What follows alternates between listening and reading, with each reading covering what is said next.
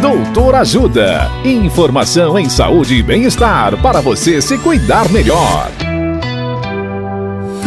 Nesta edição do Doutor Ajuda, vamos falar sobre nódulo no pulmão. O médico cirurgião de tórax, Dr. Pedro Nabuco, nos fala sobre as características de nódulos no pulmão. Olá, ouvintes. Os nódulos no pulmão podem ser encontrados em cerca de 30% das tomografias de tórax. Na grande maioria das vezes, os nódulos não dão sintomas, ou seja, são assintomáticos. Além disso, a maioria desses nódulos são benignos, porém, em alguns casos, ele pode representar um tumor no pulmão ou metástase de outros tumores. Para diferenciar entre nódulo maligno ou benigno, o recomendado é procurar um médico especialista em pulmão para essa investigação. Características clínicas do paciente, como idade, história de tabagismo, a localização, aspectos radiográficos e evolução ao longo do tempo são fundamentais para auxiliar nesse diagnóstico.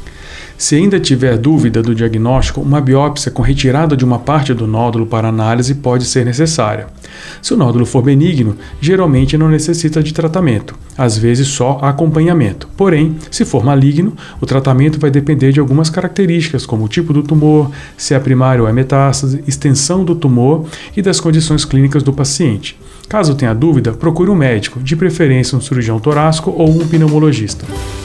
Dicas de saúde sobre os mais variados temas você encontra no canal Doutor Ajuda no YouTube. Se inscreva e ative as notificações.